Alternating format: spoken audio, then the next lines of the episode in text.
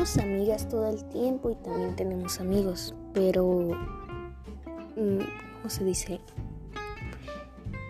Son muy importantes igual que una familia. Las tienes de toda la vida y así es.